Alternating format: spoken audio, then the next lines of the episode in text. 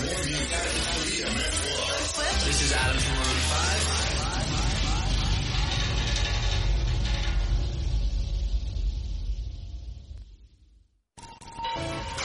En www.bmsplus.app podés encontrar las cosas menos pensadas del mundo. BMS Plus, la tienda online que tiene todo lo más loco del ciberespacio. Entra ya a www.plus.app y cómprate todo ya.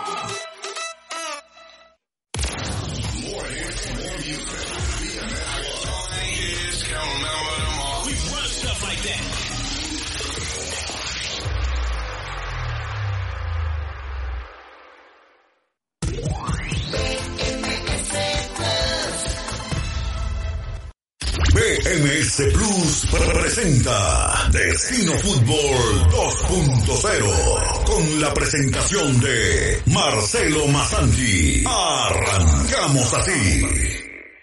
Señoras y señores, buenas y calurosas mañanas en esta zona del planeta. Realmente estamos eh, fantástica. Fantástico el clima que vivimos, menos 8 grados Celsius. Ha mejorado la temperatura, estamos con un poquito más de calor. Está ahora está, estaba a menos 8, estamos a menos 7. Eh... Qué lindo lugar para no venir. Pero bueno, señor Alejo Echeverri, ¿qué dice? ¿Cómo le va? ¿Qué cuenta? Se viene gran actividad la próxima semana de eliminatoria. Se va a venir partidos más que trascendentes. Ya están dando las listas de convocados. Ayer su amigo Diego Alonso daba una lista que bueno, que va a reservar los jugadores todavía del ámbito local. Ya Scaloni dio su lista de convocados. Ya, su- ya supimos que Messi no va a enfrentar a Chile en el, estadio fantástico en Calama.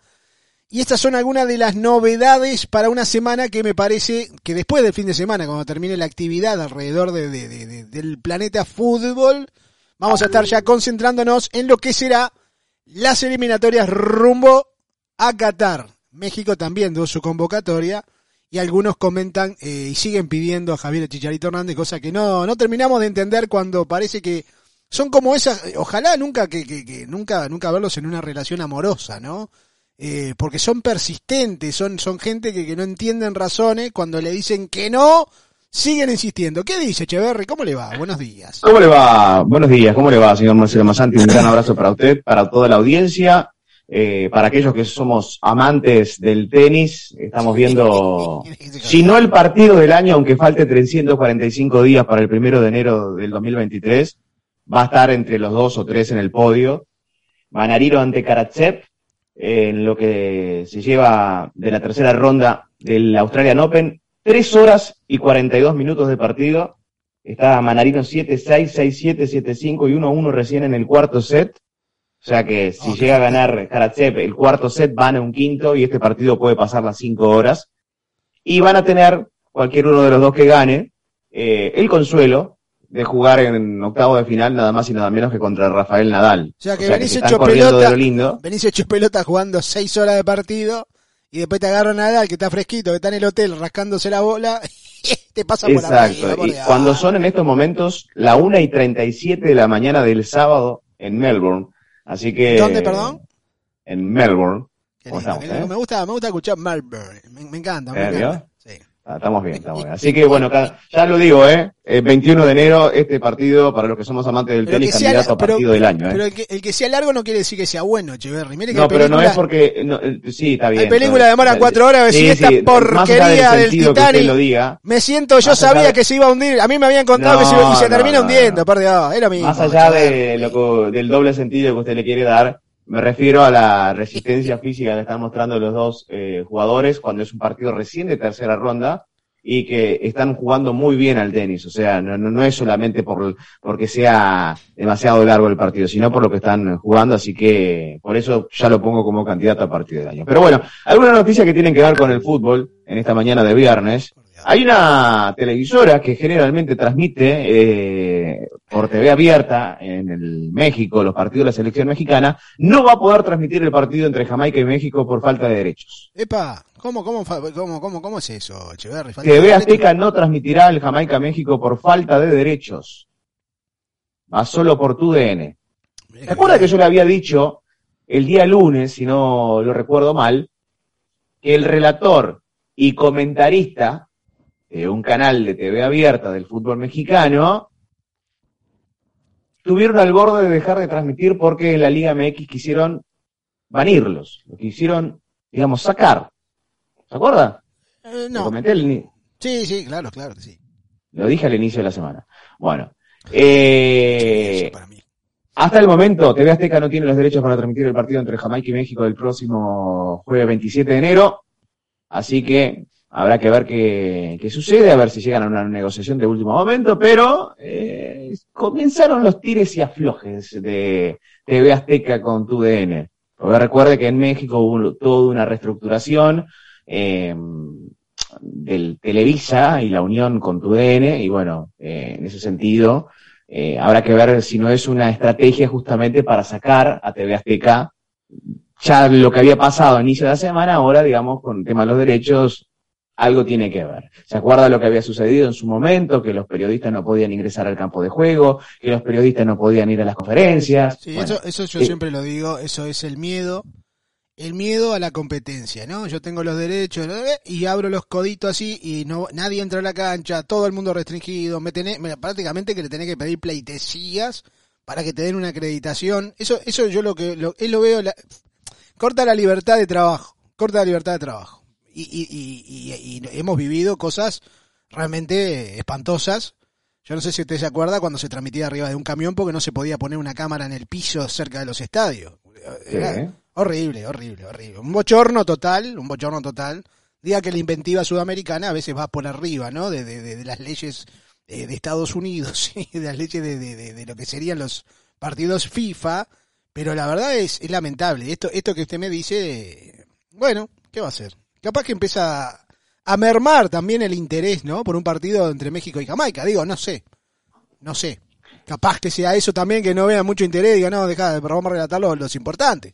Que también puede pasar. Puede suceder. Bueno, habló el Tuca Ferretti. Lo vi. Dijo, si algo hice mal que me demanden, dijo el Tuca Ferretti, que fue contra aquellos que lo acusan de malos manejos en los fichajes de Tigres mientras él estuvo al frente de la institución. Si alguna cosa yo hice mal que me demanden, que digan, que digan todas las pendejadas y que me demanden. Y si lo hacen, que me lo comprueben, dijo. Listo. Bien. Bien, ¿eh? Con todo. Todo ronco el loco, ¿eh? Sí, escuché No, parte, no, o sea- parte de la entrevista que habla de las auditorías. Porque siempre se puso en Exacto, tela es de- la misma, es la misma. que se puso en tela de juicio, eh, en algún momento se puso en tela de juicio todo lo que compraba Tigres, ¿se acuerda? Compraba jugadores y los terminaba cediendo. Era una cantidad impresionante de jugadores que se compraban, algunos prácticamente no los utilizaban y terminaban siendo jugadores de otros equipos, siendo Tigre que paga el sueldo. Eh, pero él decía que prácticamente todos los meses, o cada seis meses creo que dice la entrevista, le hacían una auditoría y dice, ¿qué salió? Nunca salió nada. Sí, el, textuales palabras dijo, cada seis meses se hacía una auditoría, todo el tiempo se hacían, se hacían auditorías, y cuando salió una cosa, ¿y cuándo salió una cosa? Jamás. Estas son babosadas y pendejadas de, de gente que quiere hacer daño a una persona que le dio todo a la institución. Entregué todo y eso me encabrona, dice. Sí, aparte esto viene de adentro de la institución, esto no es que... eh, Obvio. Esto viene pero- de adentro pero- de la institución, dejando que no fueron buenos los manejos del Tuca Ferrer. Yo para mí es un tipo que le dio todo. Como él dice, yo le di todo a Tigres y es verdad. Es verdad y creo que se fue por la puerta de atrás. Y hoy lo extrañan. Hoy lo extrañan porque hoy está el gordo peludo, este rubio de, de- impresentable de Miguel Herrera, que no ha logrado absolutamente... perdonen, perdonen que me, me, me un exabrupto con Miguel Herrera, me, me, me, me dejé llevar por la emoción. Pero la No, verdad pero- que el Tuca Ferretti la gente lo adoraba y a Miguel Herrera, bueno, la gente lo está mirando ya de reojo, lo tienen medio, están medio podrido porque tienen un equipazo, entre comillas, y no pasa absolutamente nada. Pero que en realidad Don Echeverry, este, me parece que lo echaron mal al Tuca Ferretti. Se fue por una puerta de atrás que me parece que fue injusta. Porque alguno puede llegar a decir, bueno, el Tuca dio- debió irse antes. ¿Por qué debió irse antes? Si cada vez que él dejaba ahí en bandeja de plata la posibilidad de que no le renovaran el contrato, venía y le decía, no, Tuca, queremos que te quedes y te ofrecemos tanto. Claro, pero aparte le exigían un título internacional y lo consiguió. Y se Pero fue al por Mundial eso de te digo, Clubes, pero que él no tiene la culpa que la institución venga y le ofrezca un contrato. Y que le ofrezca renovar y renovar y renovar. Y fue renovando continuamente con Tigres. No es la culpa. Es verdad, ya en el último tiempo como que la, estaban cansados de las situaciones que ocurrían en Tigres y con determinados futbolistas y que el equipo de repente no rendía eh, como, él de- quisiera, pero él también fue responsable en ciertas situaciones donde siempre hacía los mismos cambios. Yo para mí de llegó, llegó a marcar una época dentro del fútbol mexicano, con Tigres. No, sin dudas. Una hegemonía entre Tigres y Monterrey, hay que decirlo. Perdieron piso los equipos grandes como el América, bueno, ya sabemos, ¿no? Cruz Azul, eh, las Chivas, perdieron ese lugar que empezaron a ocupar esos, estos equipos que son regios, que son como son del interior. A ver, usted que es un hombre de- del interior del país, mal llamado, ¿no? De las provincias, de los departamentos, que no son de la capital, eh, nunca los van a ver con buenos ojos a Tigre y Monterrey, pero hoy por hoy son los que mandan en el mercado y son los equipos que más plata tienen. Eh, y esto es una realidad y son los equipos que siempre están definiendo y están definiendo también los torneos internacionales. A Tuca se le dio todo. Tuca era el único tipo que manejaba un Ferrari sin placa. O sea, se dio el lujo de, ser el, el rey de Monterrey. Y el tipo llegó un momento que, como dijo Carlos Tevez, se nos hamburguesó. El tipo se hamburguesó. Y ya uno lo veía que los equipos no rendían o no le creían el mensaje. Y, también van pasando los años y uno se va cansando. Eh, me parece que el golpe de timón que se dio no fue el correcto. Para mí Miguel Herrera es este, realmente un tipo que hay que darle todo para que sea, que sea triunfador. Eh, tuvo la gran chance de ser grande en el América y no lo pudo hacer. También le pasó que el equipo no le creyó, no le creían sus ideas, se fue desmoronando y terminó saliendo, ¿no? Eh, en la selección mexicana arrancó todo bien con Miguel Herrera, un, un repechaje que, que, cualquiera de usted lo hubiera ganado, el repechaje frente a Nueva Zelanda, Echeverry. Eh, y después, bueno, terminó mostrando Miguel Herrera su, su, su verdadero eh, carácter, digamos. Y lo- eh, bueno, en América lo echan por pelearse, en la, en la selección lo echan por pelearse, y ahora en Tigres no falta mucho más que en cualquier momento se agarra las trompadas y ya va a tener sus primeros rifirrafes. La hinchada no lo quiere, y esto se lo digo, la hinchada no lo acepta en su totalidad, pero siempre se quejó, aparte contra Tigres, siempre tuvo... Miguel Herrera, donde va, siempre se queja de los otros, y después cuando va a trabajar a los otros, bueno, ya se queda sin argumento. Y creo que, volviendo al tema del Tuca Ferretti, me parece que cuando se le exigió lo internacional, estuvo en una final de Copa Libertadores de América que le robaron, porque hay que decirlo, le, le cambiaron el reglamento y lo mandaron a jugar de visitante el partido que tenían que haber jugado local y cerrar eh, en su estadio, lo mandaron a jugar al Monumental de Núñez, lo mataron, lo liquidaron. Yo creo que hubiese ganado, mire lo que le digo, hubiese ganado esa Copa Libertadores si hubiese sido como tiene que ser. Si usted es el que tiene más puntos en, en- en- en el- transcurrir de la Copa, tiene que definir en su casa, ¿estamos de acuerdo? Aparte, Totalmente. me acuerdo que una, creo que fue una victoria de Tigres el que termina clasificando a River y el mismo River se mete gracias a Tigre y después disputan la final, eh, porque compartían grupo. Pero digo, llegó una final de Copa Libertadores. Te sale campeón en un torneo internacional que es, es la Champions de acá, muchachos. Le guste o no le guste, a los que viven en esta zona, la Conca Champions es la Champions que juega el Chelsea, el Liverpool, es la de acá, más pobre, más triste, más fea, pero es la de acá. Y la ganó y se fue a jugar al Mundial de Clubes y no le fue mal en el Mundial de Clubes. O sea, hizo un muy buen papel dejando fuera a Palmeiras, ¿se acuerda que lo relatamos, don Echeverri? Sí. Y De después, bueno, en la final pasó lo que pasó, pero tampoco fue que pasó vergüenza. Se, No, fue, no, se con una imagen excelente, eso era algo que se le pedía, y creo que el Tuca lo logró, claro. Con el pasar de los años, creo que el Tuca tenía que haber buscado a alguien, a ese famoso sucesor o a ese, o ese compañero de fórmula, para en algún momento decir, bueno, muchachos, me voy. Hay, hay que saber aceptar a veces el retiro, Echeverry, decir, ¿saben qué, muchachos? Me voy, gracias por todo, cumplí un ciclo, me voy. Pero el Tuca parece que quería continuar en un lugar donde creo que él se sentía muy cómodo, era dueño y amo y señor de lo, de lo que pasaban, era él. Primero porque se lo ganó y segundo porque se lo permitieron. Sí, pero yo creo que se lo ganó. Yo creo que también Por se eso, lo ganó. pero por eso mismo vale- lo estoy diciendo. Primero porque vale se lo ganó muchísimo, eso vale y después muchísimo. porque se lo permitieron también. Yo lo hubiese dejado como gerente general deportivo de todo y pongo un técnico más joven de repente que tenga un poco más de energía. Porque Mejía Barón, allá arriba en el palco también, que era el segundo a mando, nunca apareció, nunca dio la cara, o sea, era como que el Tuca era el dueño de todo. Y me parece que a veces algunos directivos y su ego, Echeverry, no les gusta de que los técnicos sean protagonistas y sean más, más fuerte su presencia que el propio equipo. O sea, la marca Tuca Ferretti creo que vendía mucho más que lo que vendía Tigres. Y esto a algún directivo le molestó, le tocó el ego, le tocó le- la- la- las fibras íntimas. Y el Tuca Ferretti termina saliendo por una puerta atrás inmerecida. Y me parece a mí que si se- hoy se le busca algún, eh, no quiero decir el pelo al huevo, porque, porque es un término que no, que no sé si calificaría a esta hora de la mañana, pero le están buscando la quinta pata al gato para ver si hubo algún manejo chancho que estos mismos dirigentes permitieron, porque el Tuca Ferretti no es que él sacaba la plata de una cuenta bancaria y la ponía, ¿eh? Alguien, alguien tuvo que haberle dado la plata. en primer lugar, son los dirigentes, ¿no? O algún dirigente. En primer lugar de Los que te firma el cheque, ¿quién te firma el cheque? ¿Quién te da el permiso? ¿El O sea, presidente? porque no es el Tuca que sale con la billetera a comprar a un futbolista. O sea, si hay algún responsable, son los dirigentes, que no apunten al entrenador. Siempre es fácil pegarle al entrenador. Que no está, ya aparte que no está, es claro. siempre fácil, ¿eh? Siempre es fácil. entrenador que no está en este caso.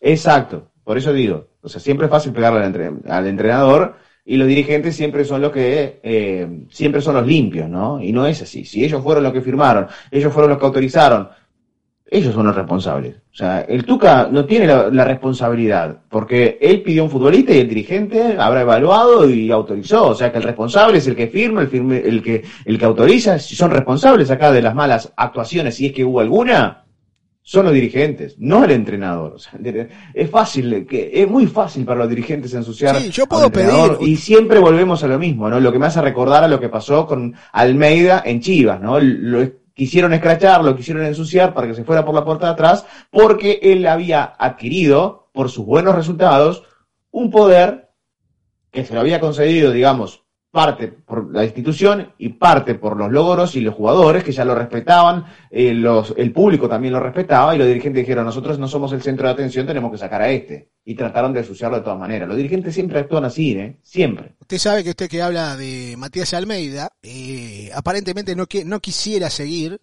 en el San José Earthquakes. Eh, parece que está aburrido Almeida. Y esto empieza otra vez a abrir, este, las, ¿no? Empieza a abrir las, po- las posibilidades para dirigir un técnico atractivo. Si lo es para el fútbol. Él dice que es mexicano, por ejemplo. Prácticamente él, él- se ha embanderado de los colores tricolores. Yo creo que puede ser el gran, mire, le voy a decir más gran candidato para regresar al fútbol mexicano. Y por qué no en algún momento, que eh, hay alguien que vive en la cornisa que es el Tata Martino. Estornuda frente a Jamaica y el Tata Martino ya lo van a querer echar al otro día. Este me parece que es un tipo que se ganó, y se lo voy a decir, con lo que tenía, con las herramientas, pocas, herramientas flacas, herramientas prácticamente con herrumbre, que se le desarmaban en el camino, el tipo salió campeón prácticamente de todo. Con lo poco, con el poco material, materia prima, el tipo demostró que tiene cualidades para ser técnico de una institución como Chivas. Se fue Almeida y Chivas no clasificó nunca más una liguilla. Creo que es con esto, y lo- para mí, ¿eh? Para mí. Si llegan al billete, porque esto, es- esto, esto es billete, Echeverry. Acá hay que, hay que seducirlo con billete. Esto no es que seducirlo por amor, camiseta, es mentira. Que él lo diga es una cosa, pero es mentira. Si no le gratis no va a ir a Chivas. Si acá baja un billete, saco al impresentable de Leaño, lo vuelvo otra vez a las fuerzas básicas porque es impresentable lo de este muchacho, y traigo un técnico serio como el pelado Matías Almeida, que puede ser el gran candidato para un futuro no muy lejano a dirigir la selección de México. Bueno, como estamos volviendo a, nivel de producción del año 2019, cuando recién empezamos, porque vio que nos venimos portando bien, o sea, venimos informando, traemos eh, información a la gente, no es que nos quedamos a bobear únicamente, sí bobeamos, sí, A veces bobeamos, traemos a veces- información. A veces sí. ¿Se acuerda que la semana pasada, cuando iniciamos, eh, digamos, eh, este nuevo formato, en este nuevo horario de Destino Fútbol, que hay que decir que ya vamos en el décimo día consecutivo, No diga nada, digamos, no diga nada, día hábiles, tenemos 10 días saliendo al aire de manera consecutiva en Destino Fútbol. Que no es poca cosa con 8 grados bajo cero. No es poca Eh, no cosa. es poca cosa, no es poca cosa, no es poca cosa. Eh, ¿Se acuerda que hablamos de los problemas de Ansu Fati y sus lesiones? Sí, señor. que tuvo tres meses afuera, que volvió, se resintió, regresó de nuevo, se volvió a lesionar, volvió otra vez. Bueno, resulta ser que ayer nuevamente se lesionó. Epa. Futbolista que lleva la 10 en su espalda, que algunos se animaron a decir la barbaridad que era el nuevo Messi, Es que parece, No. lo, parece lo del Barcelona parece mexicano. soy. Pero no, pero apa- aparte, un futbolista, digamos, eh, que recién estaba haciendo sus primeras armas, le tirás la camiseta número 10 del Barcelona y lo comparás con Messi, y la verdad, eh, es una cosa de locos, ¿no? Cuando tiene, digamos, 19 años recién. Pero bueno, el diario Sport hace un análisis de lo que son las lesiones de Ansu Fati en el último año. De los últimos 73 partidos del Barcelona, escuche bien, ¿eh? De los últimos 73 partidos del Barcelona, que es un montón, ¿no? 73 partidos es un montón. Prácticamente un partido y y algo por semana. Sí, pero si usted lo lleva a cantidad Es y puede ser más de un es año una- y medio, una- ¿no? Sí, sí, sí, pero si juega como se juega ahora, miércoles y domingo, eh, estamos hablando de casi un año, un año, un año. Sí, el- más de un año, más de un año, más de un año, más de un año. De los últimos 73 partidos que jugó el Barcelona, Ansu Fati solo estuvo presente en 10. Epa. Dice la información. ¿Sabe que me gustaría sacar una cuenta? Mire lo que le voy a decir. ¿Cuánto cobra Ansu Fati por esos 10 partidos? Es una fortuna. Espere. Las lesiones. Las lesiones comenzaron el 7 de noviembre del 2020. 7 de noviembre del 2020, ¿no? Eh, sufrió una lesión eh, ante el Betis en el Camp Nou. Eh, una entrada de Mendy que lo dejó adolorido. Continuó jugando, pero después fue sustituido en el descanso. En el parte médico inicial indicaba una rotura de menisco interno de la rodilla izquierda y eso conllevó a que dos días después, el 9 de noviembre, tuviera que ir al quirófano para tratar eh, dicha lesión. En ese sentido, se anunció un tiempo de baja de cuatro meses, que casi, digamos, de cuatro meses se transformaron en mucho tiempo más, casi se triplicaron. ¿no? Y esto conllevaron a que en vez de una operación tuviera tres, del cual el equipo médico del Barcelona, la institución nunca informó. De hecho, hubo algunos anuncios de la directiva diciendo que esas informaciones no eran verídicas. Pero lo cierto es que pasó tres veces por el quirófano y solamente se anunció una de ellas. El 4 Ah, ah, de espere, enero, Espere, espere. Usted dice que están mintiendo. Espere, espere, espere. Espere, vamos, vamos de nuevo. Usted dice que están mintiendo las informaciones para que no se les caiga el producto, Echeverry.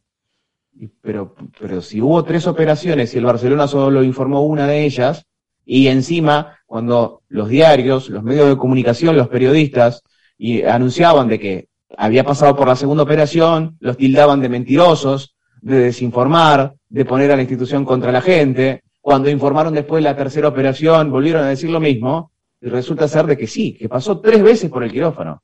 De los cuatro meses anunciado que iba a estar fuera de las canchas, por esa lesión, estuvo casi 12 meses, o sea, casi un año, 11 meses y monedas. O sea, del tiempo estimado de cuatro meses fuera de las canchas, estuvo casi 12 meses, casi un año. Recuerde, ¿no? Primera operación, 9 de noviembre del 2020, después no jugó más prácticamente en el 2021, salvo, eh, en ese sentido, eh, digamos que hubo una serie de anuncios, digamos, un tratamiento biológico el 4 de enero, revisión en, Portugal el 6 de febrero, el 6 de mayo del año pasado, y el alta médica vino a finales de septiembre, principios de octubre, 11 meses de baja. Recibió la, la alta médica para la séptima jornada de la, eh, de la liga frente al Levante. Saltó al césped del Camp Nou en el minuto 81 y en ese sentido anotó un gol. Nuevas molestias, un mes después, 27 de octubre del 2021. Un mes después de su recuperación y seis partidos más que había jugado, o sea, seis partidos después de su lesión, fue baja eh, para jugar en Vallecas por una molestia en la rodilla. En, en ese caso era la otra rodilla. Había tenido problemas en la izquierda, ahora problemas en la derecha. Alta médica, el primero de noviembre. O sea, fue muy rápida la cosa, ¿no? Porque, o sea, se lesionó el 27 de octubre y el primero de noviembre ya dijeron, está listo.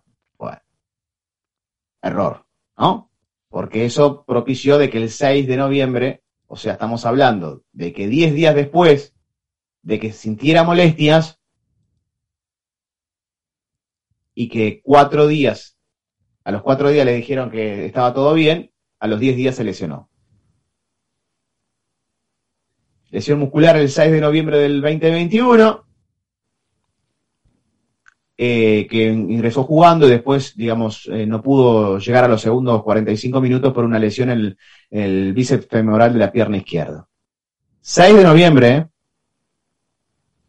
Vuelve el 11 de enero de este año, tras casi dos meses fuera de las canchas.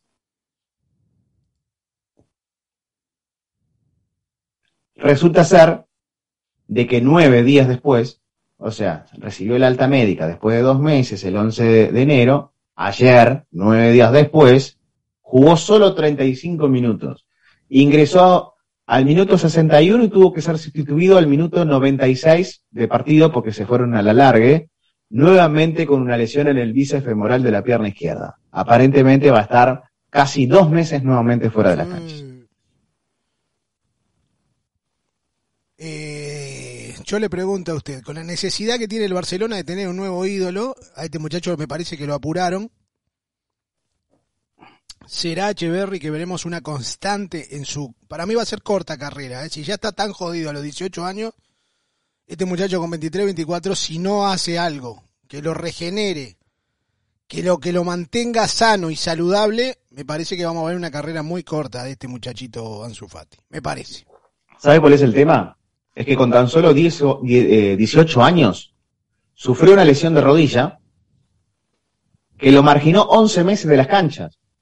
Y tuvo que haber sido, porque se desconoce realmente qué fue lo que tuvo. ¿Y por qué mienten en el Barcelona? nunca ¿Por lo qué- informó. Pero ¿por qué mienten en el Barcelona? Para, para- vuelvo, vuelvo a insistir, para mantener eh, eh, altas las expectativas de, lo- de, lo- de los fanáticos, por ejemplo.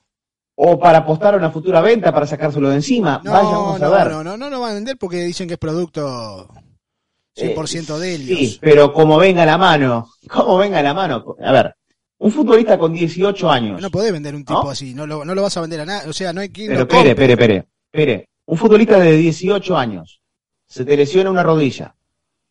El cuerpo médico te dice que vas a tener cuatro meses de recuperación. Te oculta dos operaciones.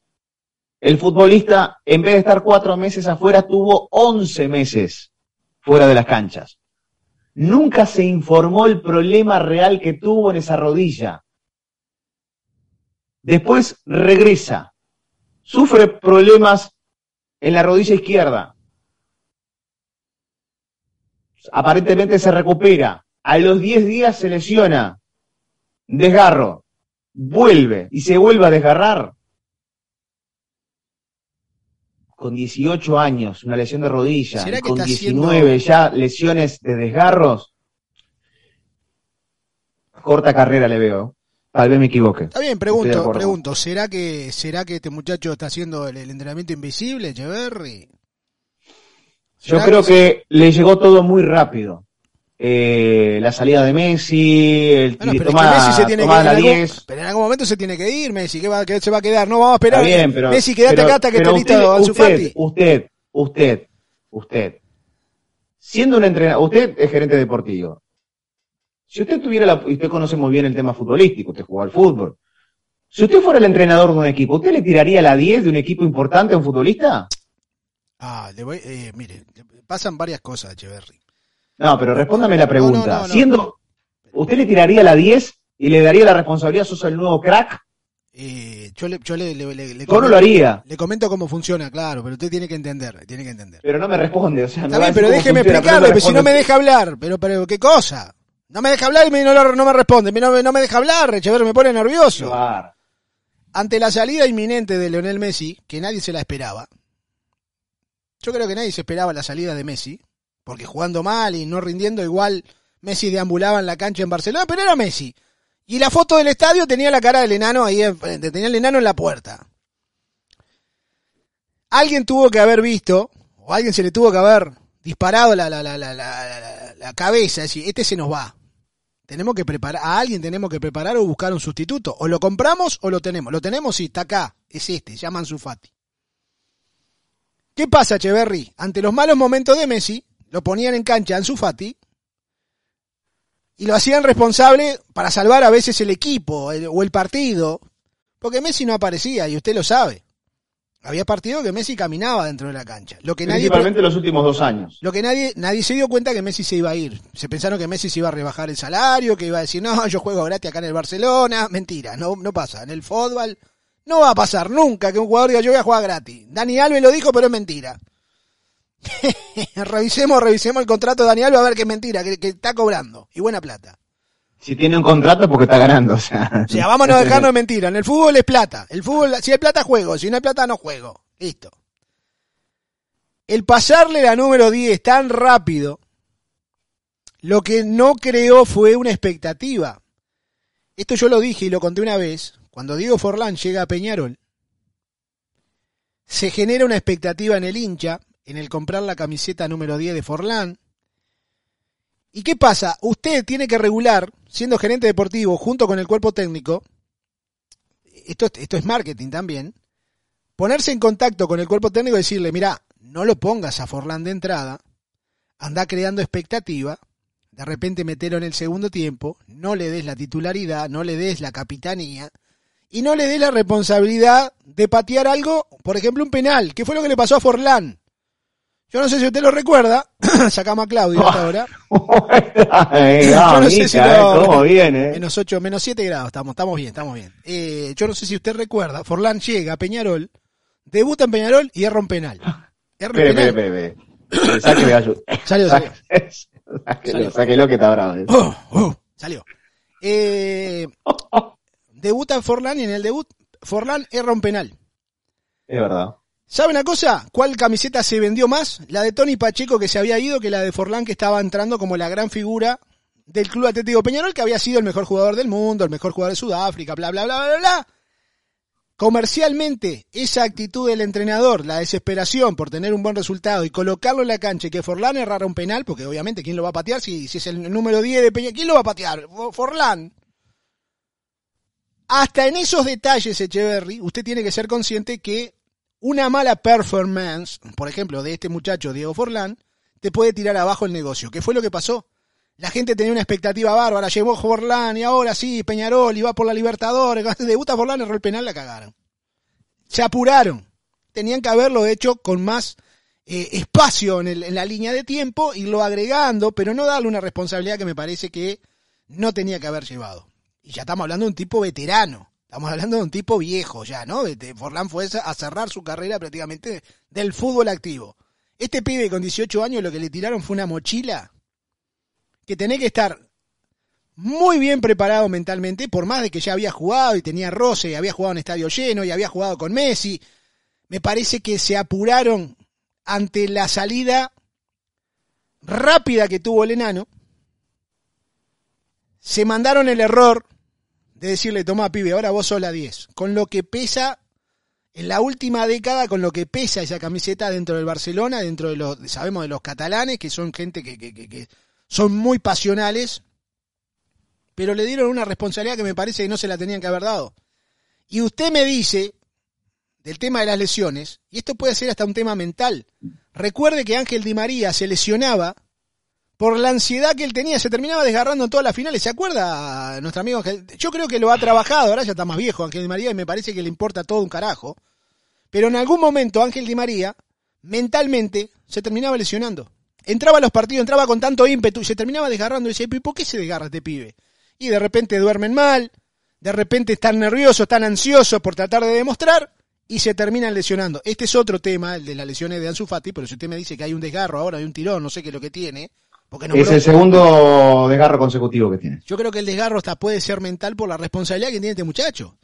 Un equipo que se cae a pedazos. Un Xavi que llegó para ser revolucionario y la verdad no va a revolucionar nada porque no tiene jugadores, no hay elementos, no hay materia prima. Tenés jugadores viejos, tenés jugadores que no sirven, tenés a un Dembélé que, que, que vos decís, loco, le estamos pagando fortuna. Y este todavía no sabe si va a firmar. No firmes nada, monstruo, fuera, chao, bye. Estás en un, en un momento de la historia del Barcelona que volvimos a los años 80, a los años 70, pero sin tanta en aquel momento no había tanta presión mediática.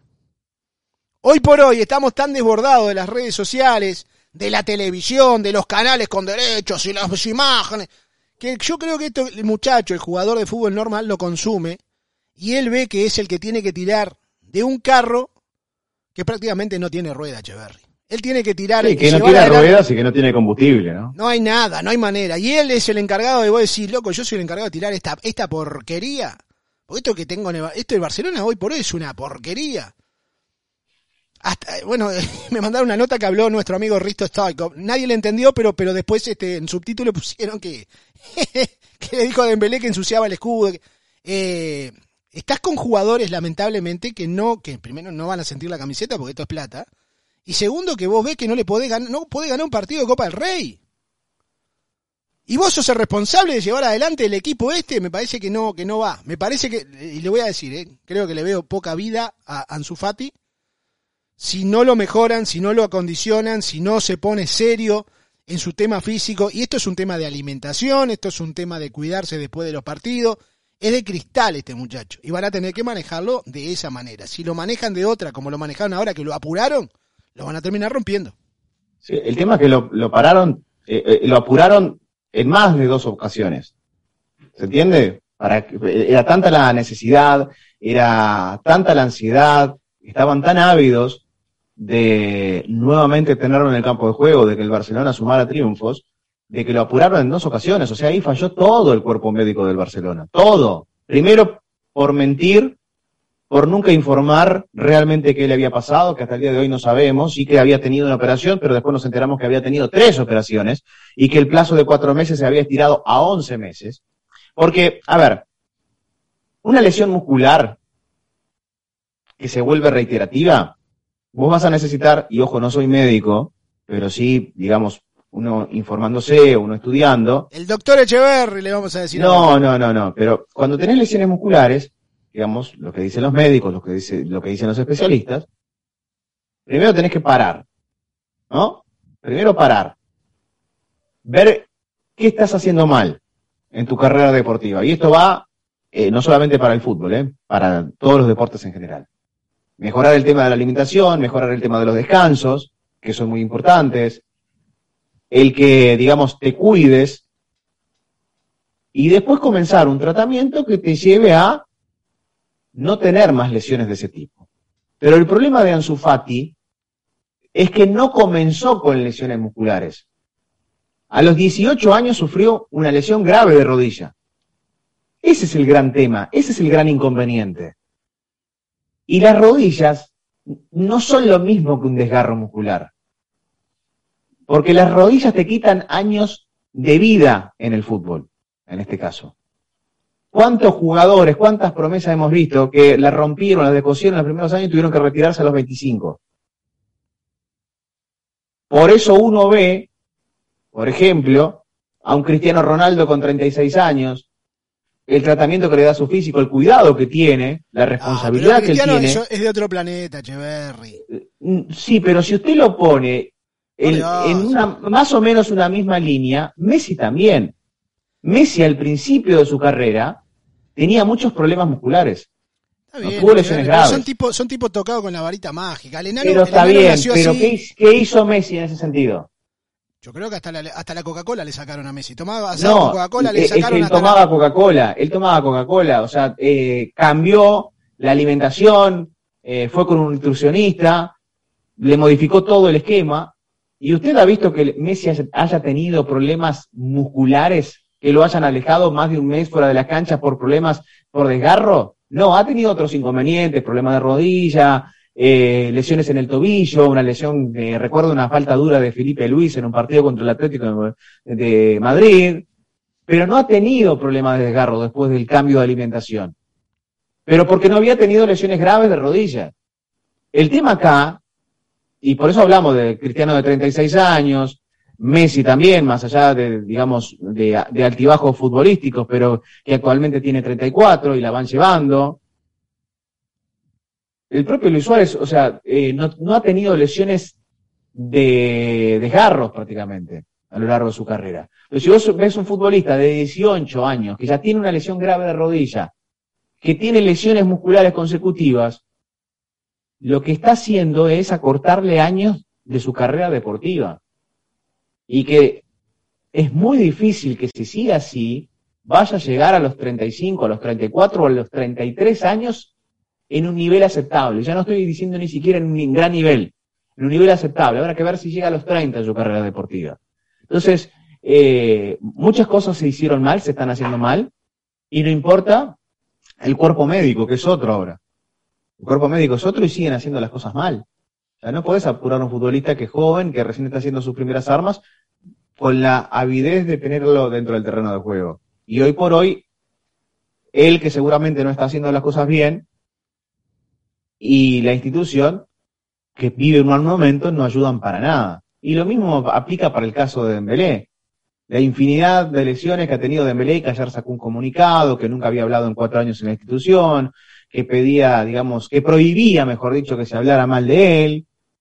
Pero Dembélé, muchachos, o sea, vos también tenés que decir, o sea, porque eh, en el comunicado que sacó Dembélé puso como excusa el COVID. O sea, el COVID te deja dos semanas afuera del terreno de juego, tres semanas afuera del terreno de juego. ¿Y qué me vas a decir de todos los desgarros que tuviste? Es un mal cuidado, estos muchachos no se cuidan, hablaban de que la, bueno, viven la vida loca, ¿no? También, hay que decirlo. Estamos hablando de que en cuatro años que estuvo al frente, que, que estuvo en la institución de Dembélé, cuatro años, prácticamente en dos años y medio no jugó. O sea que, estamos a, a ver, entre un 65, eh, leía una estadística, entre el 65 y 70% de los partidos que disputó el Barcelona desde que contrató a Dembélé, en cuatro años no ha jugado. Es un despropósito, solo tuvo presente en el 30% de los partidos que jugó el Barcelona.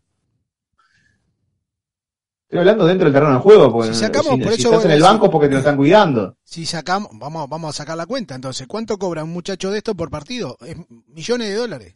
Si vos me decís que está contratado, ganás millones y jugás tres partidos al año, cada partido vale millones de dólares. O sea, es, es, es, es que no se puede así, Cheverry. Por eso después vemos equipos tan fundidos como el Barcelona por todo este tipo de jugadores mediocres que lamentablemente ha tenido, que lo sigue firmando hasta el 2026 en algunos casos.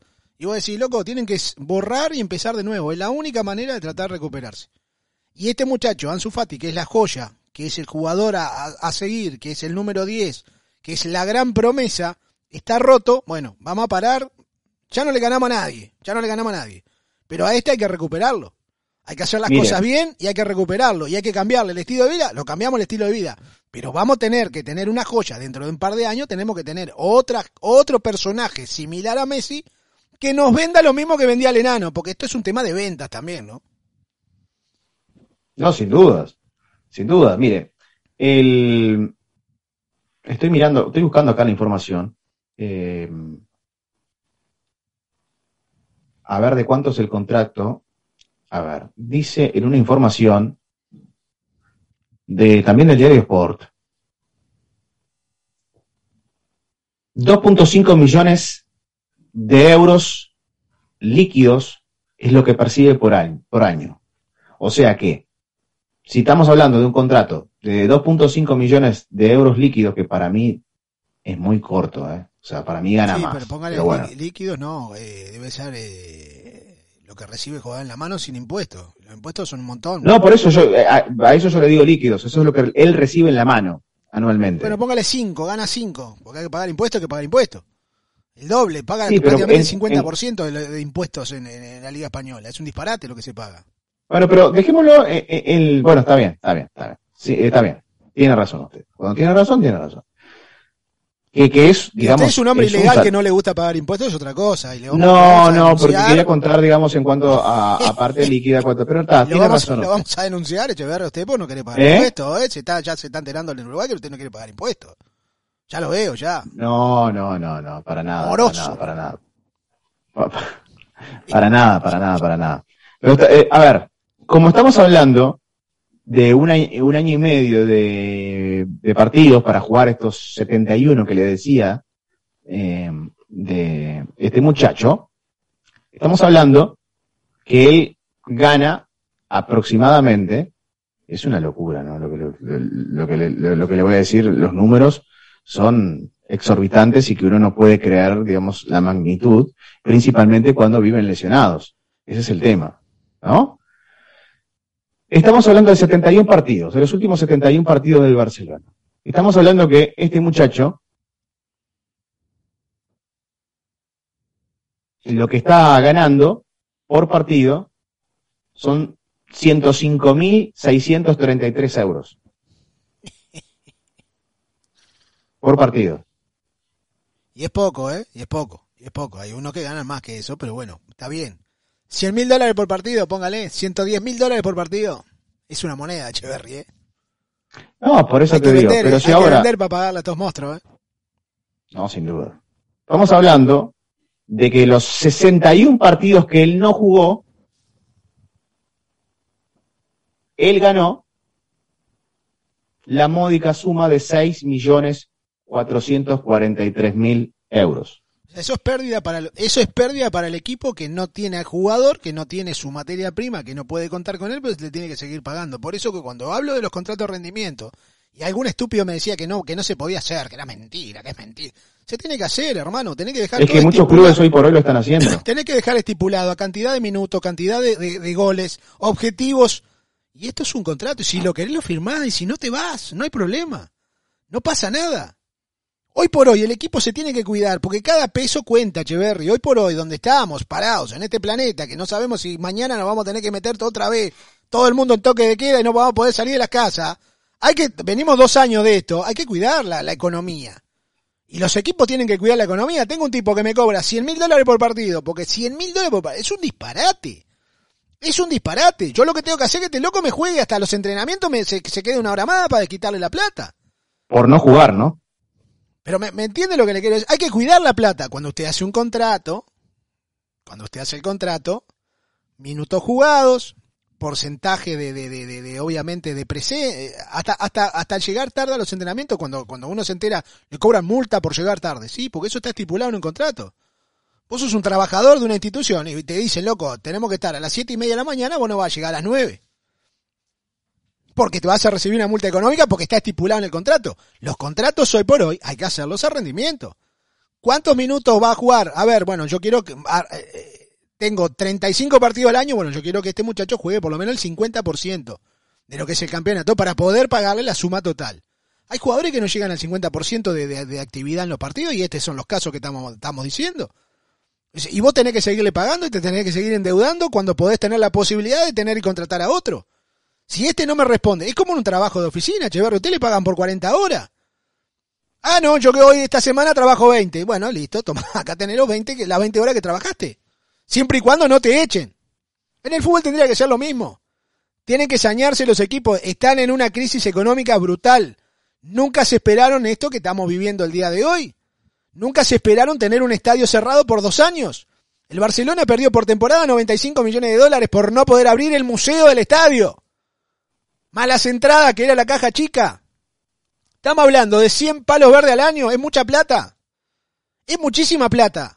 Solamente por los conceptos de qué? De merchandising, de museo, visitas guiadas, malas entradas a los partidos. Es un, es un platal.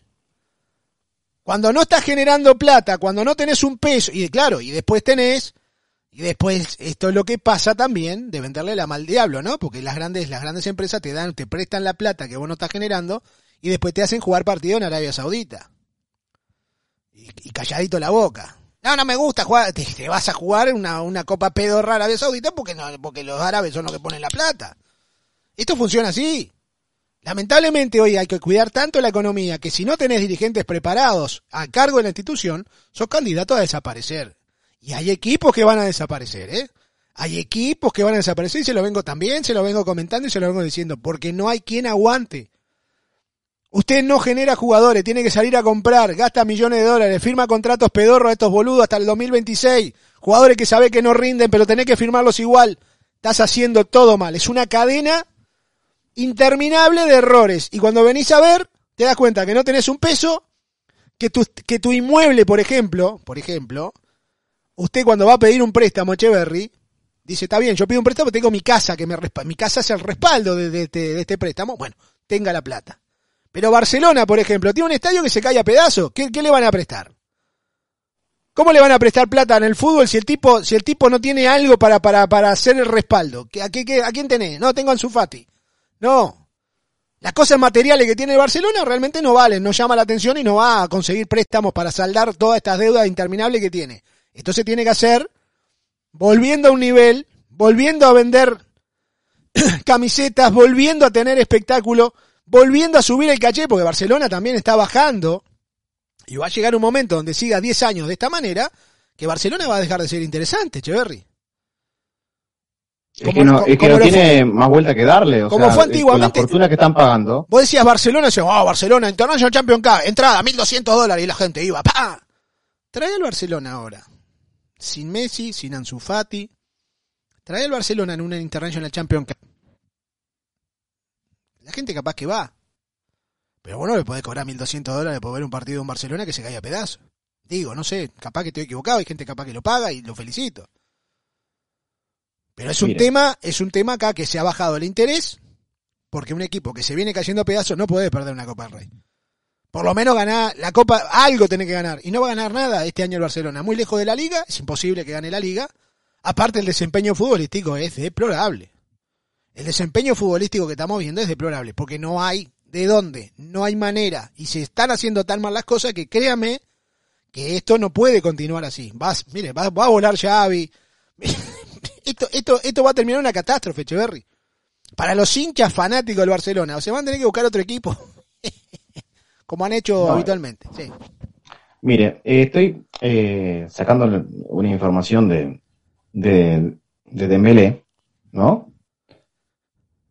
Y, lo- y la verdad que no deja de sorprender. Si uno, porque está lesionado de nuevo, ¿eh? Dembélé, por una elongación está lesionado de nuevo. O sea, estamos hablando de que ya en ese sentido eh, lleva 14 lesiones. Bien. 14 lesiones. Y más o menos, porque estamos hablando de, días, desde que firmó con el Barcelona, desde que firmó con el Barcelona, lleva en la institución algo así como 1200 días. ¿Ah? Temporada 2017-2018, y estamos en la mitad de la 2021-2022. De esos 1200 días y monedas, o que seguramente alguno escuche, después quiere hacer cálculos, ay, este le erró por un día, digo, 1200 días y monedas, Dembélé ya lleva perdidos casi 700 de esos 1200.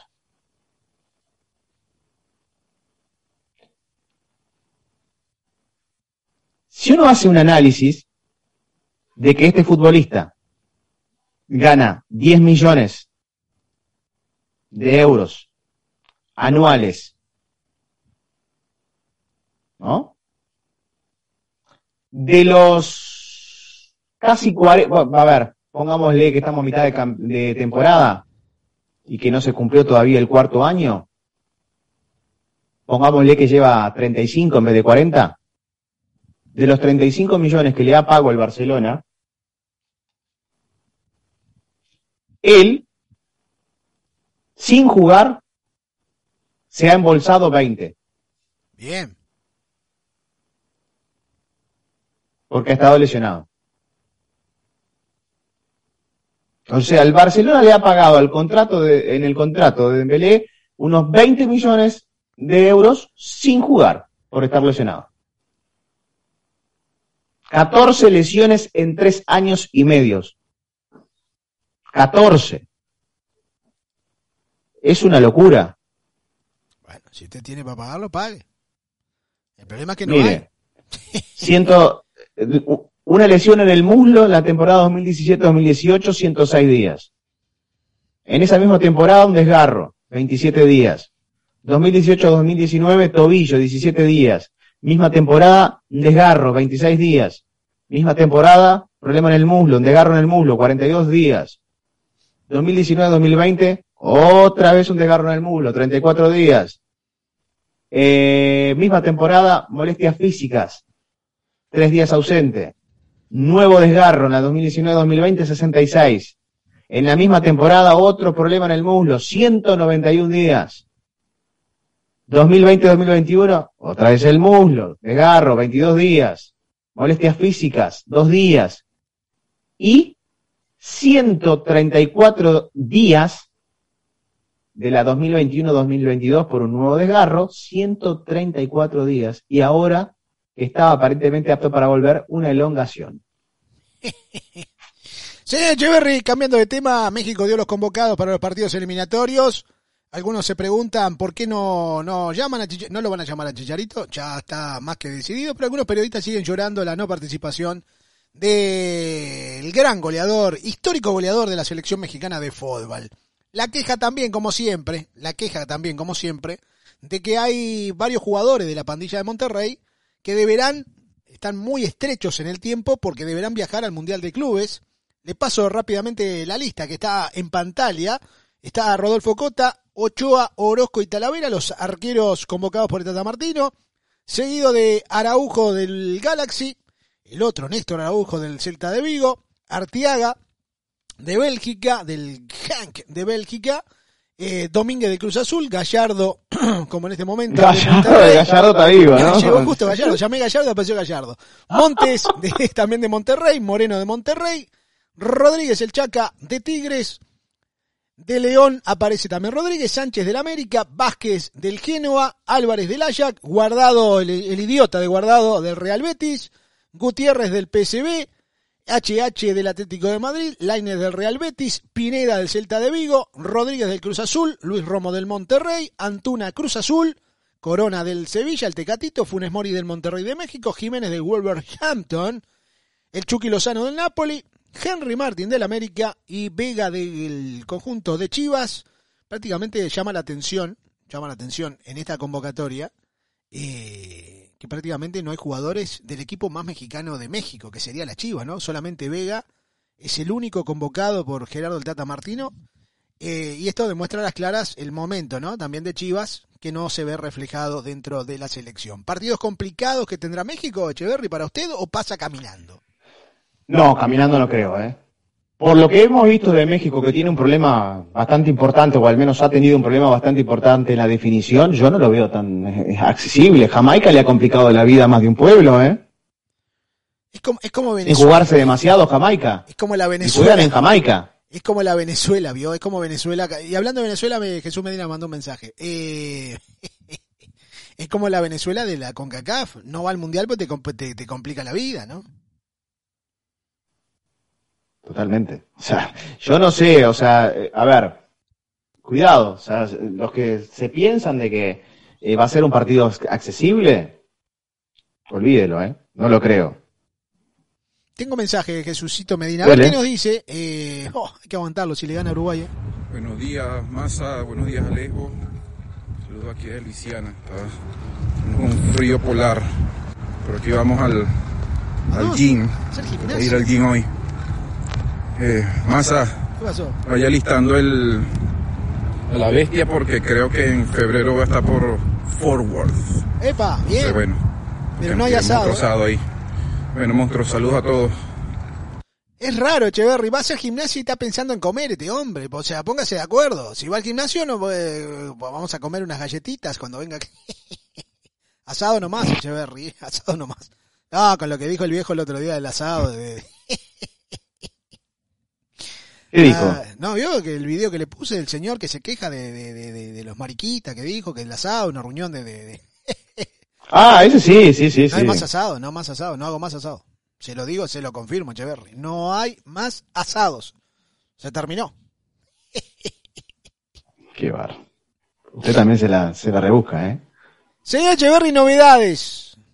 Cuente, yo le traje varias hoy, así No, que dele, como, dele. como toda Ah. la semana, como viene siendo últimamente. Ah, ¿no tiene más? ¿No tiene más novedades? Tengo, tengo, tengo, pero dele, de alguna usted. No, estoy contento de que la, la venta de entradas ¿Para qué? eh, para el Mundial de Qatar, ¿Sí? eh, el país de este lado del mundo que más compró entradas fue los argentinos. Y eso que no hay plata, eso que supuestamente no hay plata en Argentina. Eh, se ve que alguno la tiene guardada bajo el colchón. Es el segundo país, Echeverry, en venta de entradas. Primero fue Qatar, obviamente los cataríes gran eh, conocedores del fútbol, ¿no? Han comprado todo lo que se ha movido los cataríes, pero en segundo lugar aparecen los argentinos. Yo pregunto, y a este, mire, mire, mire, estamos a meses del Mundial 2022, a meses, poco tiempo en la línea de tiempo, muy poquito, Echeverry. La pregunta a usted, la pregunta a usted, que vive muy cerca de lo que es un territorio ejemplar como es la República Argentina.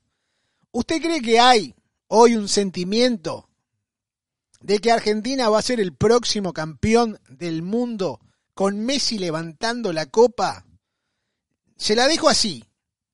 ¿Hay ese ¿Siente ese, usted ese sentimiento, valga la redundancia, de que Argentina va a levantar la Copa en Qatar 2022. Usted es muy consumidor de prensa argentina, de prensa rioplatense. ¿Usted ve que Argentina levanta la Copa en el 2022 por esto? Por, por, por, por- La gente parece que sí lo, así lo cree, don Echeverry. ¿Qué piensa usted? No, Pero qué hijo de... no, pero es la verdad, o sea, no, no, o sea, a, a ver, eh, los periodistas argentinos a esta altura, los colegas argentinos, están deseando que el Mundial se juegue ahora y que no se juegue en noviembre del año que viene.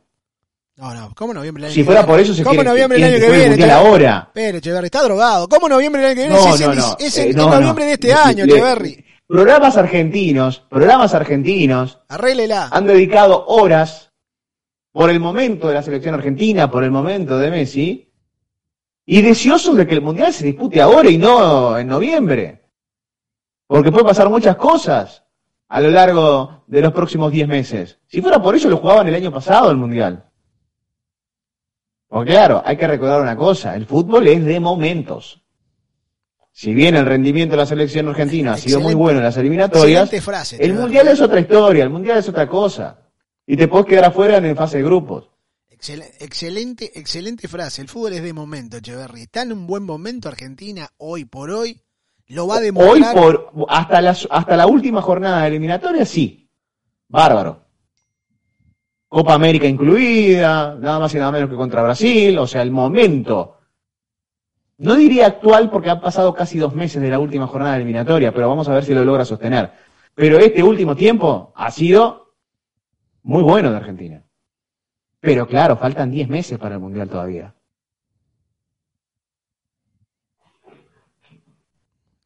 ¿Qué me dice? ¿Tiene miedo Echeverry de que los argentinos Yo no tengo campeones? miedo, yo no tengo miedo de nada. ¿De quién voy a tener miedo? ¿De los argentinos tiene miedo que seamos campeones del mundo por tercera vez, Echeverry? No, para nada, para nada, para nada, para nada. Yo no tengo miedo de nada, al contrario. Sabe que se tiene que mudar de... No, olvídese, tenemos que empezar a mirar a, a consumir otros canales porque le van a... Sí, escúcheme, si cada vez que termina una temporada le dedican 25 días a los goles de Messi en su carrera, eh, imagínese con Argentina campeón del mundo, ¿no? Du- Duraron como 15 días con Argentina campeón, publicidad con Argentina ¿No es campeón. campeón o no campeón? ¿Somos campeones o no somos campeones? Eh, dígame la verdad, ¿somos campeones o no somos campeones? Somos campeones, Echeverry. De la Copa América, sí. ¿Le duela o no le duela? Le due- No, y no le le duele, porque yo veo que le duele. la- o sea, un país chico, triste, aburrido, como dice usted, tiene las mismas Copas Américas que Argentina, 15 en su historia. Está bien, 15. y Y nada, o sea, son tan grandes, tan grandes, tan grandes, Somos y ¿dónde están los mundiales? usted sabe que nos vamos a cansar un día los argentinos y vamos, los vamos a invadir, porque la verdad nos tienen ¿Dónde están los mundiales? Porque, a ver, con tanta grandeza que tienen, porque la verdad, con Bueno, tanta en el grandeza 30 que en el tienen, 30 nos robaron tendrían que tener 10, 10 torneos mundiales. O sea, tendrían que haber sido 10 veces campeones del mundo. Yo quiero decir, Tendrían que Echeverri- tener 30 Copas Américas, y sin embargo, no. Yo le quiero decir algo, don Echeverri. Normalito el panorama en Copas del Mundo, ¿eh? Normalito, ¿eh? Pero hay que empezar con la historia. Arrancaron, nos robaron. Eh, No, y con una Copa del Mundo así, ¿eh? No, no, no. Si usted tiene prueba, demuéstrelo, Echeverry. Si usted tiene prueba, es como típico uruguayo. Usted no tiene prueba y acusa. Usted No, acusa. o sea, la- a las pruebas me remito, ese gol con la mano de Maradona. Listo. Ahí está la prueba. No pasa nada. ¿A qué más? le hubiese ganado igual a Argentina. Le ganábamos igual a los ingleses, por Dios. ¿A qué pa- a- ahí está. Ahí está. Echeverry, ¿qué habla? El apretón que hubo, que bajó en plena época de dictadura en ese partido contra Perú, que bajó el militar jefe de ese entonces, que lideraba la dictadura en Argentina, al vestuario. Fue a saludarlos, Echeverry. Fue a saludar. a, a saludar a Perú. Fue, fue a saludarlo como presidente de la República en momento que era.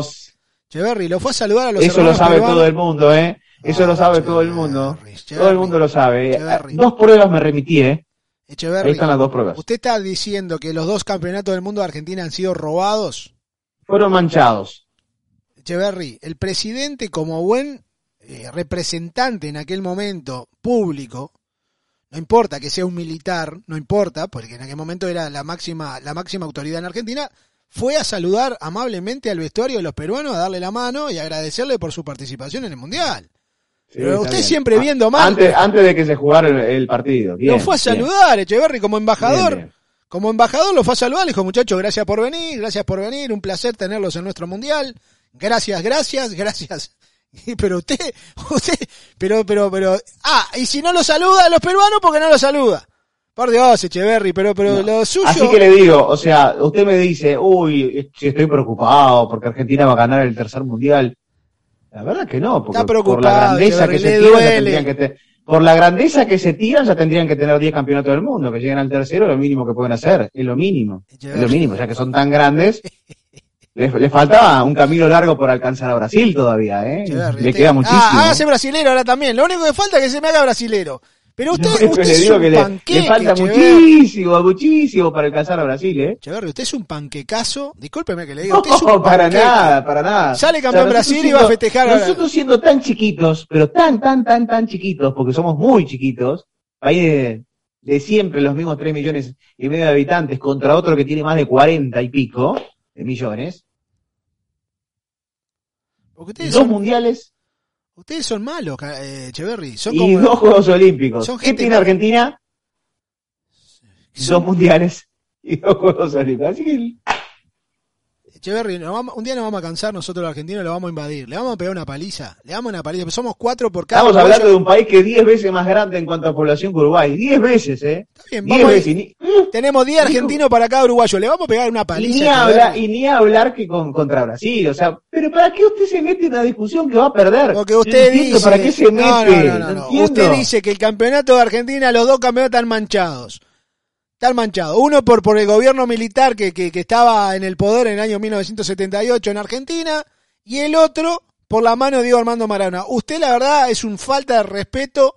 Usted no, No, vio. no es una falta de respeto. no vio las actuaciones de Mario Alberto hasta el Kempes, último por día de ejemplo. Maradona veían el gol de Maradona con la mano como si fuera una obra de teatro. Lo hizo con la mano. Pero ustedes en el mismo mundial se comieron seis con Dinamarca. diciendo que la mano de Luis Suárez para evitar el gol de Gana en el último minuto había sido trampa. ¿Cómo? Eh, el gol de la mano de Maradona fue una obra de arte, pero para sacar un gol con la mano que fue expulsado, o sea, fue penalizado, fue un robo. Vamos Claro, un ladrón, Vamos un tramposo que se tiró a atajar una Según el, pelota. lado que, según el lado que caiga la moneda, es cómo me voy a comportar. No, seamos equitativos. Porque Fuchile, que estaba adelante, que es horrible Fuchile, que es un perro, no se animó a meter la mano. Fuchile. Fuchile no se animó a meter la mano. Pero, pero, pero déjense de embromar. Si fuera usted que estuviera ahí en la línea, eh, se tiraba de palomita y, No, y le agarraba con las dos Yo la, manos para la dejo, yo foto. la dejo pasar, yo no toco la pelota con la mano. Nunca No, se Los penales que yo... manos, No, no, no, no. Yo se le tira con las dos manos, vuela para la foto, sale en las portadas de los diarios. Jugador que se respete, jugador que se respete, Echeverry.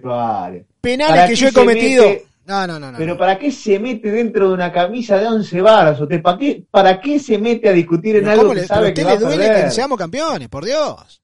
No, es lo mínimo que puede hacer. Es lo mínimo que pueden hacer. Echeverry, le voy a Es lo contar, algo, le mínimo. voy a decir algo, le voy a decir algo, le voy a decir algo. Penales que yo he hecho en mi vida futbolística han sido con Sí. y Peroné prácticamente saliendo de la media. O sea, nunca metí una mano en el área. La mano es de trampa, del señor Luis. Ah, me hizo penal con la mano porque es tramposo. Le arruinó Pero la la, mano de vida. Maradona fue una obra de arte. Pero claro que sí, pero claro que sí. ¡Tac!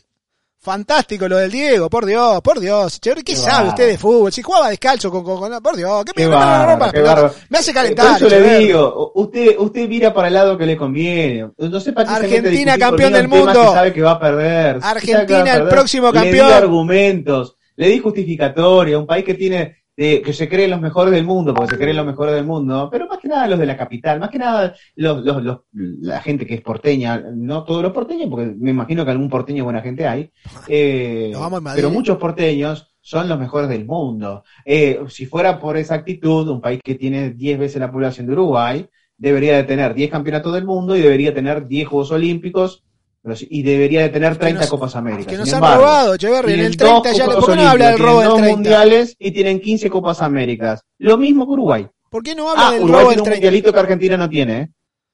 Mundialito, ¿vio que desapareció la copa de ese mundialito? Echeverry? La están Dice que está buscando. guardada. La están Dice que está buscando. Se roban la copa, pero ustedes son impre se roban entre ustedes, Echeverry.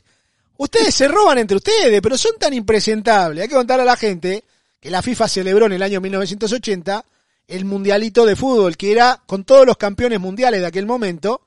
Y en ese, en ese campeonato fue, cuidado, fue Alemania, fue Brasil, Brasil que era Brasil, ¿eh? no era, no, no, no, no, fue Italia, Fue Holanda, Echeverry, fue Holanda, ocupando el lugar de quién Holanda, que no quiso ir.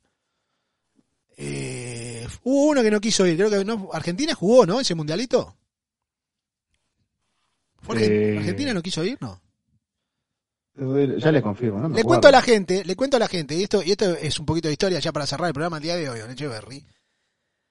Lo que pasó con este mundialito es que la gente lo vinculaba con el gobierno militar. Sí, que tenía. estuvo, estuvo Argentina. Pero hubo una Argentina, Brasil, ir. Uruguay, Alemania, la Alemania federal en aquel entonces, Italia y Holanda.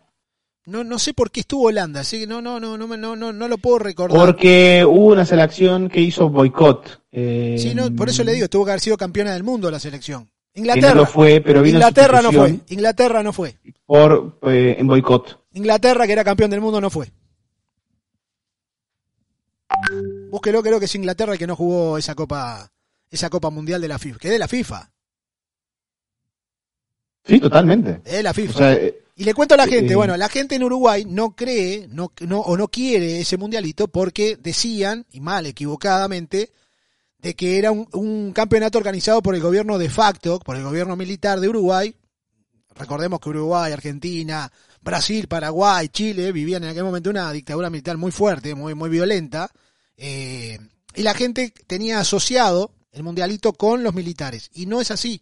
El gran generador de que ese, ese mundialito se llevara a cabo y que la FIFA lo aprobara como tal, era el que era presidente de Peñarol en algún momento, el señor Cataldi. Washington Cataldi fue uno de los precursores para que esto se llevara a cabo. Como siempre, ¿no? Peñarol dando la nota y poniendo, poniéndose lo que hay que poner, Echeverry. Y fueron uno de los organizadores. Por eso que el Mundial de Fútbol, el Mundialito a los 50 años, que se tendría que disputar otro, ¿no? ¿Estamos de acuerdo?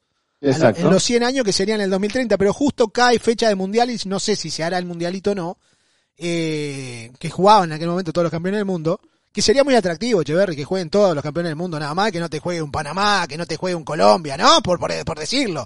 No quiero ser clasista, pero si vos no sos campeón del mundo no puedes jugar. Eh, en este momento jugaría Francia, por ejemplo, ¿no? Se metería Francia, estaría España también dentro del mundialito. Eh, y no muchos más. Hay quienes dicen que se tendrían que celebrar torneos únicamente con los campeones del mundo. Ah, pero ya empezamos a No mundiales, no mundiales, no mundiales. Sino que eh, a los campeones del mundo tendría que dársele más relevancia. Bueno, pero la- la- su Copa del Mundo no existe, da. Echeverri. Su Copa del Mundo del 30 no existe porque se la roban nosotros los argentinos. Y quiero decirle a la gente, quiero decirle a la gente que mire que ese mundialito llevaron todas sus figuras, eh. Las selecciones jugaron con todas sus figuras, no es que se llevaron, se guardaron nada. Eh, y hoy por hoy la Copa está desaparecida. Apareció una foto de Rodolfo Rodríguez, que era el arquero capitán de en aquel momento, hace muy poco tiempo atrás, está con la Copa del Mundialito, pero la Copa desapareció. ¿Quién se la robó, Echeverry? O sea, son tan impresentables que no saben quién, ni quién se la robó. Son impresentables. Aparentemente, eh, aparentemente están en una discusión en temas políticos ahí, que justamente que no tenía que estar en la AU por un tema de política. Me parece totalmente impresentable, ¿no? Más que nada por una falta de respeto por los jugadores que tuvieron dentro del terreno de juego. Porque eh, es un logro que ha logrado, eh, valga la redundancia, eh, Uruguay contra selecciones que fueron campeones del mundo. O sea que muchas selecciones quisieran tener el título de haber logrado un mundialito. Que hoy por hoy en Uruguay mismo no se reconoce a esa selección y no se le da el valor que se le tendría que dar a un mundialito. Que era una selección conformada por, por, jugadores eh, emblemáticos. Yo me acuerdo de Víctor Hugo Diogo, por ejemplo, que fue en una época también, y también hay que decirlo, donde Peñarol fue campeón de América y del mundo, en los años 80. Y, y, y me parece que el fútbol uruguayo estaba en un muy buen momento, lamentablemente, por el tema de la dictadura y esa asociación que está mal hecha, eh, vuelvo a decir, de la gente cree que era un torneo organizado por los militares y no fue así. Eh, bueno, hoy por hoy se robaron la copa y no sabe dónde está. Tengo mensaje, Jorgito Palacio mandó mensaje. Me imagino que debe estar de acuerdo 100% con usted, embanderado, ¿no? En, en, sus mentiras. Y quiero, quiero escucharlo, a ver qué dice nuestro amigo George Palas, ya para ir cerrando el programa el día de hoy. Buenos días, muchachos. Qué lindo escuchar a don Alejo Echeverria. ¿A qué se calentó por lo de las mentiras? Por todo eso. Pero sí ve Echeverri lo que se lo digo. Usted tiene toda la razón. Y el señor Masanti quiere maquillar la verdad a su conveniencia. Por Dios. Por Dios, cómo le duele, ¿no? Cómo le duele la distancia que tienen con los verdaderos grandes en el mundo del fútbol. cómo la tienen clavadita bien adentro los hermanos argentinos. La próxima semana, muchachos, algún día, como lo dije ayer en el programa, estoy presente para debatir alguna diferencia filosófica que tengamos con el señor don Alejo Echeverri. Que aunque él no lo crea, tenemos más en común que diferencias. Pero bueno, me parece que hay que aclarar algunos puntitos. Abrazo muchachos, buen día para todos. Qué lindo, qué lindo escucharlo fresco, ¿no? Eh, Sí, no, no, y que diga que va a madrugar un día, o sea, que, o sea, que va a madrugar, o sea, quiere decir que eso va a hacer eh, que él la noche anterior no salga, ¿no? Ese gran salidor, le cuento, ¿eh? Por eso le digo, o sea, para que él esté de mañana, va a tener que dejar de salir la noche anterior. Que esté consciente, ¿no? Y que pueda... O sí, o, o siga de largo. Qué cosa, Echeverri. Qué bárbaro. Señor Echeverri, le mando un gran abrazo. Buen fin de semana deportivo. Estaremos en contacto, obviamente, vía WhatsApp. El saludo a toda la gente que se hizo presente, entretenido el programa. Me gustó, picadito, picadito. Menos. Sí, estamos- tuvimos de todo, tuvimos información y de vuelta. O Me sea, gustó. volvimos a hacer el programa que éramos allá por el 2019 cuando nació BMS Plus. ¿No? Ah, Con información, sí. producción, Se te lo dice. la gente enganchada. Déjeme saludar a la gente, déjeme ¿Sabe? saludar. Le, le voy a no- pasar unos números. A usted que le gustan tanto los números después. Hay números Páseme que- cinco números del 1 al 48, por favor, que eh, hay que jugar al 5 de oro para pagar la deuda. Mire cómo estamos, Echeverri. Mire. Menos tres estamos. Aumentó, Saludos para Armandito que anda ahí a la vuelta, Ricardo el Terrible, Orlando, Raulito, Byron Polanco, eh, Xiomara, el amigo Gilbertón anda por ahí, Eduardo, eh, Ever, Juan López, Shaila, el amigo Clau Gemar anda ahí por la vuelta también, eh, Edgar Escudero, presente de Dallas, eh, ¿quién más anda por ahí? Eh, Mauro Hernández, el Mandrake apareció. El Mandrake hacía, pero como un mes que andaba Lo desaparecido, ¿eh? soltaron, lo soltaron. Estaba detenido. Bien, bien, o sea, ayer nos escribió que, que- que estaba con mucho trabajo, bueno, pero no te- de ahí anda en la vuelta. Lo soltaron. Así que abrazo grande, Mandrake. Rubén eh, Iguado anda ahí en la vuelta también. A ver quién más que no haya saludado. Eh, Luis Miguel Andiano. eh, ¿Quién más? ¿Quién más? ¿Quién más? ¿Quién más? ¿Quién más? ¿Quién más? Hortensio Beltrán, en sintonía de Nueva York. Bueno, creo que he saludado a todos. Así que gracias a los más de 56 que están en estos momentos escuchándonos. Señor Echeverri, le mando un gran abrazo. Buen fin de semana. Mañana clásico. ¿Mañana clásico el domingo? Mañana, ¿no? Mañana clásico Peñarol Nacional. Así es. ¿Se juega? 22. ¿Se juega? ¿Quién? ¿Se juega el clásico al final? ¿Sí o no? Sí, se juega, se juega. se Ah, juega. perfecto, perfecto. A las 19 horas de Uruguay. Eh, o sea que son las 4 de la tarde de usted. Perfecto, qué lindo. Para las 4 de la tarde vamos a estar mirando. Con mate pronto mirando el partido. Señores, el abrazo inconmensurable para todos. Tengan buen fin de semana deportivo. Pórtense bien. Y, y, y usted trátese la, la garganta que está medio complicado. No, ¿eh? menos 8 grados. Menos mal que levantó un poco la temperatura. Estamos en menos 3 ahora. Para- un ah, de para la gente, mañana eh, estamos por Uro, Ale- Uro Alejandro, Luis Vega anda ahí también, Marcos Alorio. Mañana estamos por Uro Alejandro con Manchester United frente a West Ham. Se juegan ahí el cuarto y quinto lugar de la Premier. Y también estaremos, eh, no sé si usted se va a sumar para la tardecita, creo que no, porque juega Peñarol y el clásico. Juega Peñarol, Chivas no Querétaro. No, no me, no me jodas, Echeverri, juega No. Chivas Querétaro también vamos a estar haciendo, así que eh, si alguno no se ha suscrito a Uro Alejandro, vaya por ahí y ahí nos sintoniza el día de mañana, tenemos doblete. Abrazo grande, señor Marcelo. Bueno, señores, que pasen bien, ¿eh? eh. Que, te, que calurosas mañana. Adiós. Que pasen bien. Chao.